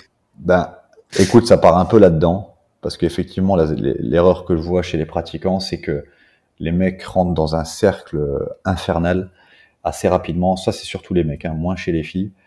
Mais les mecs font un peu de WOD dans la salle, démarrent avec les WOD coachés, etc vite, vite, vous regardez plein de vidéos parce qu'ils accrochent beaucoup à la discipline, se rendent compte qu'en fait le niveau de compétition est complètement dingue, que les mecs ont énormément de chemin à faire, lâchent les WOD parce qu'ils pensent que ça leur suffit pas, se mettent une prog euh, en ligne de deux heures et demie par jour, vont s'enfermer dans un coin de la salle en accès libre, prennent euh, 50 matos différents parce qu'ils ont besoin d'un rameur, d'un assobac, d'une barre, d'une deux anneaux, d'un peg, etc. pour faire une séance. Se rendre compte après que les mecs sont passés de la 2180e place française à la 2080e place française grâce à leur prog et se découragent et puis après arrêtent le crossfit quoi. Tu vois, c'est le cercle vicieux que j'ai déjà vu plein de fois alors que les mecs se rendent pas compte qu'ils passent à côté de, ce que le CrossFit fait de mieux, c'est-à-dire euh, les potes, la cartouche d'un quart d'heure, les potes, le barbecue ou la bière probablement le soir ou le midi. Et il y a rien de mieux que ça. Je veux dire, il y a des progs en ligne qui sont vraiment bonnes. Par exemple, celle de celle de Willy, euh, la Wiss là que j'ai pu tester pendant pendant quelques mois, elle est elle est vraiment dingue, tu vois, dans la structure, etc. Mais il faut pas que les gens ne fassent que ça. On peut faire une prog de compétition parce qu'on a envie de passer des paliers. C'est vrai que souvent, quand on fait la prog de la salle, parfois il nous manque ce travail spécifique de, points faibles, etc. Donc c'est normal d'en vouloir plus. Mais il faut toujours garder le contact avec la salle et avec les coachs parce que les prog en ligne ne te coachent pas, elles te permettent pas de, de, progresser techniquement. Euh, et puis surtout, je te dis encore une fois, s'enfermer dans un coin de la salle pour faire des trucs avec un casque. Bah, dans ce cas-là, il faut faire de la muscu, quoi. Faut pas faire du crossfit tu vois. Et... tu vois, en plus, j'ai eu, eu, beaucoup de, de personnes qui proposent ces, des programmations en ligne hein, sur, sur podcast. Tu vois. Mm-hmm. Ouais, ouais, ouais. Et le message revient toujours que même si l'auditeur prend des programmations en ligne, la base, ça reste la communauté. Il ne faut pas hésiter à remplacer un, un de la programmation par le web de la box. Bien sûr. Surtout dans la plupart des cas, enfin, je veux dire, quand on parle de, de, Willy George, de, de, Sabrina Caron, etc., d'Alexandre Jolivet, les mecs, les mecs jouent quand même des, places qui sont au niveau mondial, tu vois. Là, Alexandre, par exemple, Jolivet vient de se qualifier là pour les, les Masters aux Games. Ça, oui, ça, bien sûr qu'il faut du spécifique. Et je suis sûr qu'en fait, même lui, de temps en temps, il va dans une box et il fait un WOD avec les gens. même Willy, des fois, enfin, je veux dire, il faut pas hésiter. Si les gens sont pas capables de lâcher un WOD pour faire un WOD avec les potes et boire une bière derrière parce que leur diète elle est pesée, etc. Alors que les mecs jouent juste la place du plus fort de la rue, les mecs se sont trompés de sport en fait. Tu vois, ils se sont trompés de discipline. Il faut qu'ils changent. Et toi, t'es jamais tombé dans, ce travers Non, parce que non, non, alors j'ai eu une période où j'ai voulu vraiment voir ce que mon corps était capable de faire et où je, suis, je me suis entraîné euh, parfois deux fois par jour, etc. Mais j'ai jamais aimé euh, l'aspect compétitif. J'ai jamais eu l'envie, en fait, de, de, de, faire ce qu'il fallait euh, pour atteindre un niveau compétitif. Euh, j'ai jamais eu l'envie de voir si j'étais capable de, de, de, de, le faire déjà. Euh, mais tu vois, les, trucs comme l'Ironman, etc., c'est des coups. C'est des trucs qui sont euh, des trucs. L'objectif, c'est juste de le finir. C'est pas d'aller chercher une place ou un truc comme ça. Ça, j'adore. Le Murph à 20 kilos, c'est pareil. Le but premier, c'est de le finir. Et puis après, si je peux faire un super temps, c'est cool. Mais si il y a 150 mecs qui font la même chose que moi et qui me passent devant, ben, je suis content pour eux, je m'en fous. Mais la compétition, j'en ai fait quelques-unes, par exemple, à l'échelle de la Réunion, tu sais, au tout début du CrossFit à la Réunion. Et c'était cool parce que parce qu'il y avait deux, il y avait trois box à la Réunion. Là maintenant, il y en a 25. Il y avait trois box à la Réunion. Les, gens venaient de partout. On adorait ça parce qu'on avait, on avait l'impression, bah, comme en France en fait, au début du CrossFit, t'as l'impression de faire un truc underground que personne connaît. Tu sais, as l'impression de faire un truc presque illégal, quoi. T'es dans, dans une salle de fitness, tu vas dans le coin et tu vas faire des burpees, etc. Et les gens te regardent bizarre.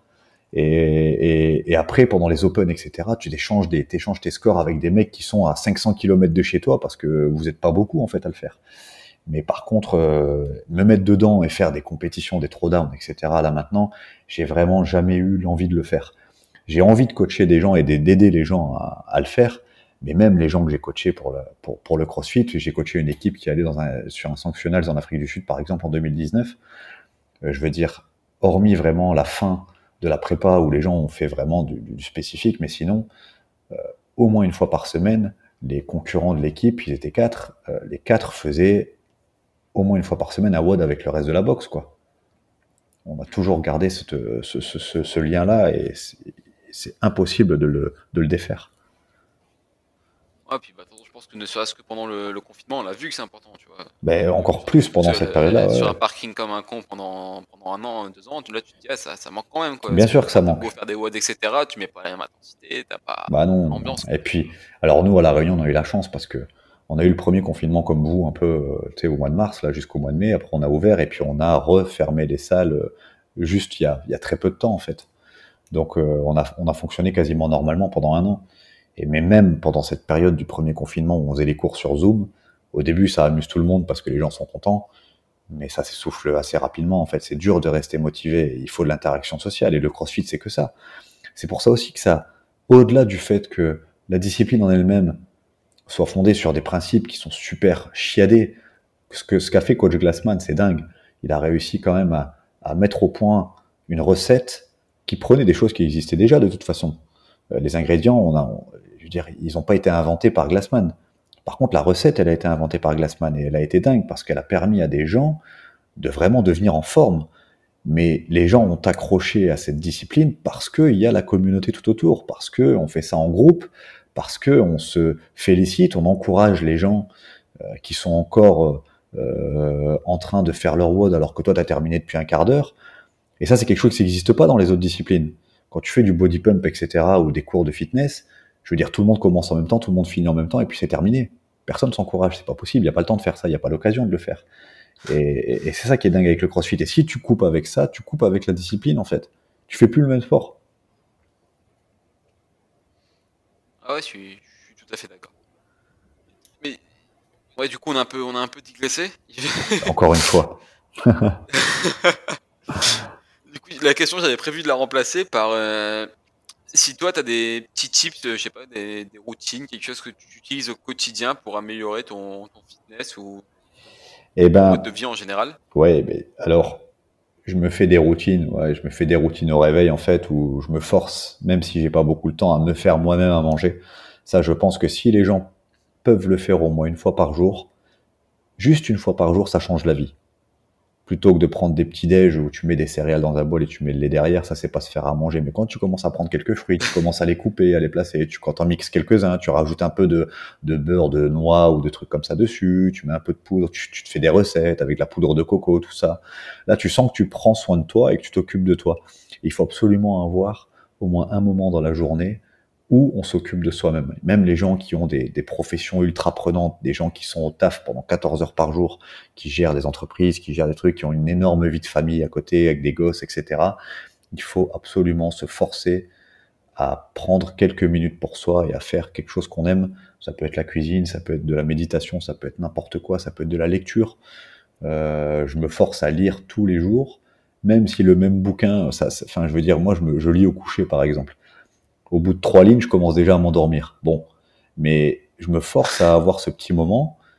Alors, mon, bouquin, il a 400 pages, j'ai l'impression que ça fait un an et demi que je suis dessus, mais je me force à faire ce petit retour au calme et ça me permet de bien dormir, tu vois, et ça me permet de me dire, bah oui, là, je prends, je prends soin de moi. J'ai vu vraiment beaucoup de gens qui, qui passent à côté de plein de choses, qui sont tout le temps fatigués, etc. Et du coup, ça, ça amène du stress, ça amène du manque de sommeil, ça amène plein de choses parce que les gens prennent pas assez soin d'eux et, ouais, faire une fois par jour quelque chose pour soi. Ouais, mais après, c'est vrai que. Mais après, même moi, tu vois, je sais que j'ai du mal à me poser de temps en temps et me dire que bah, je vais prendre un bouquin, je vais lire. Tu vois, je, ouais. je suis remis à lire récemment aussi. Mais tu vois, tu as toujours ce petit truc dans ta tête. Tu dis, ah, dis, là, je suis, je suis allongé, je, je fais rien, alors que je pourrais être un peu plus productif, tu vois. Je pourrais ouais, mais ça, c'est. travailler sur d'autres choses. Eh ouais, je suis complètement d'accord avec toi. Il y, a, il y, en a qui ont le cerveau qui va à 200 à l'heure parce que les idées fusent, parce que les projets fusent, parce que la pression du travail aussi, c'est même pas forcément de leur propre fait, ça peut être parce qu'on leur met la pression. Et euh, bien sûr, et c'est très facile, il y a énormément de, d'athlètes qui ont un travail prenant et si ces, si ces gens voulaient euh, travailler pendant 24 heures, ils pourraient parce qu'ils ont le travail pour, ils ont la dose de travail pour ça. Mais il faut se forcer à stopper quoi. Il faut se forcer à se poser, il faut se forcer à se vider le cerveau et à penser à des choses futiles et agréables euh, sans avoir à faire travailler. Il n'y a rien de pire que ça. Hein. T'endormir avec euh, le cerveau qui travaille pour le lendemain déjà, c'est le pire quoi. C'est la pire chose à faire. Ah ouais, du coup, la, la question suivante, elle, elle, est juste pour moi, celle-là. Ah, ok. C'est si tu devais recommander un invité pour le, pour le podcast. Euh, écoute, je sais pas si tu as déjà eu. Là, comme ça, il y a, a peut-être deux noms qui me viennent en tête. Il y a Yves Pat. Je sais pas si tu as déjà interrogé Yves Pat. Euh... Euh, non, pas encore. J'ai déjà discuté avec lui. Alors, ben. J'ai pas encore, fonce, pas encore reçu. Ouais, mais fonce. Parce que. Sur ma liste. Parce que si tu penses que tu vas, ça va durer juste une heure avec lui, tu te mets le doigt dans l'œil. Il est tellement passionné et intéressant que tu peux parler 10 heures avec lui, tu t'en rendras même pas compte. C'est quelqu'un que j'ai connu pendant mon level 1 qui était traducteur. Euh, il est belge, donc ça a facilité les choses. Je suis allé le voir plusieurs fois à sa boxe, etc. Euh, il, fait tout, il s'intéresse à tout, et il est bon dans tout ce qu'il fait. C'est ça qui est complètement dingue. Et euh, c'est pareil que le documentaire dont je te parlais là, tout à l'heure. C'est si tu as une discussion avec lui, tu peux pas t'en sortir indemne. C'est pas possible. Le mec est trop intéressant. Donc, je pense vraiment euh, à lui. J'ai un autre aussi, euh, un autre là, quelqu'un qui me vient en tête, c'est Pierre Ponchot. Je sais pas si tu as déjà, euh, tu l'as déjà interrogé. Ah, si, je l'ai eu aussi. Ah ouais. Bah, je l'ai eu aussi. Là, tu vois, Pierre Ponchot, lui, très intéressant et il a amené un truc de de sport en entreprise là récemment qui est vraiment dingue. Mhm. Euh, et ouais, donc voilà. Écoute, ah, tu vois que ça, ça, a l'air de, de, prendre pas mal. Il y en avait parlé pendant le podcast, il avait lancé ça, et là, je vois, je, je le suis encore. Bah, ça prend bien. Hein. Et ça a l'air de beaucoup prendre. Mais hein. carrément, mais c'est une super idée. C'est un truc qui est basique. Tout le monde pense que c'est intéressant, mais personne le fait. Lui, il l'a fait. Et c'est ça qui est dingue. Et tu verras que lui, c'est le premier. Alors, d'après ce que je, je comprends, hein, en tout cas, c'est le premier peut-être du le truc qui fait ça régulièrement et qui fait ça de façon très poussée. Mais ce sera pas le dernier. Tu verras qu'il y en a plein qui vont se, qui vont faire ça parce que c'est quelque chose qui est, c'est un truc à prendre, quoi. C'est quelque chose qui va forcément être intéressant et qui va intéresser beaucoup de monde. Ah bah ouais, c'est sûr, puis les bénéfices pour les employés. Ah, complètement. Je pense que ça va vite se voir, le bouche à oreille va faire l'effet. Complètement. Ouais, ouais. Okay. Du coup, la, les, dans, pour finir, où est-ce que les, les, auditeurs peuvent se suivre? Eh ben, écoute, euh, sur les réseaux sociaux principalement, forcément. Euh, J'ai un projet en ligne là euh, qui va bientôt voir le jour. Euh, la, progr la programmation. C'est ah oui, je peux, je, non, je peux t'en parler. C'est un, un, site internet avec euh, de la programmation, avec un blog dessus, avec des infos, avec plein de choses euh, pour pouvoir avoir des tips pour s'entraîner, etc. Ça va par exemple me servir à lancer la ProgMurph que beaucoup me demandent. Euh, elle va sortir sur cette plateforme-là. Euh, cette prog, elle va être vraiment pour tout le monde. Elle va être pour ceux qui veulent juste progresser au poids du corps. Elle va être également pour ceux qui veulent, euh, qui veulent vraiment faire un temps et performer sur ce WOD. Euh, il y a énormément de choses à venir. Et puis ensuite, bah, il y aura mon expérience qui va démarrer à l'étranger dans quelques mois et que je partagerai à tout le monde. Ok. Et pour finir, as un dernier conseil à laisser, un, un message que tu voudrais faire passer, bah, à la mer les auditeurs. Écoute, euh, non, bah, on peut reparler en une phrase de, du sujet de tout à l'heure, c'est que vraiment, si les gens ont, l'impression d'aller à la salle, par, ils ont le même sentiment en allant à la salle qu'en allant au boulot le lundi matin, il faut que les mecs reviennent aux basiques de la discipline, et les, les basiques, c'est la cartouche d'un quart d'heure, les potes, le coach, et puis, euh, et puis la bière juste après, et puis et puis ils verront que en fait ce sport est magnifique et que en vouloir trop, à vouloir trop s'éloigner des basiques, on, perd de ce, que ce sport fait de mieux, quoi. Ok, bah c'est noté. Bah voilà. On va essayer de se trouver un sponsor bière et on sera pas mal. Et ouais, parce que la binouze après l'entraînement, c'est tout ce qu'il faut. Le hard rock pendant, le barbecue et la binouze après, et puis c'est bon, on a tout. on a tout. Bon bah du coup, je te remercie encore de m'avoir euh, accordé tout ce temps. Sais que bah, là, il commence à se faire tard de ton côté. Ouais, écoute, je suis en vacances, hein, oublie pas, donc il a pas de problème. C'était un plaisir en tout cas. C'était un plaisir. Et le sommeil, c'est important. Exactement, exactement. Bah, merci encore à toi. Du coup, je te dis euh, bonne soirée. Merci à toi et puis à bientôt. Salut. Salut. Au revoir. Et voilà, ce sera tout pour cet épisode. J'espère sincèrement qu'il t'a plu. Si l'épisode t'a plu, tu peux le partager en story à tes proches. Je t'invite à suivre Damien qui prépare de sacrés projets qui promettent d'être intéressants. Et n'oublie pas que Waste c'est plus qu'un podcast, c'est également une chaîne YouTube et un groupe Facebook. Tu peux donc nous rejoindre au plus vite. Sur ce, je te souhaite une bonne semaine et je te dis à la prochaine.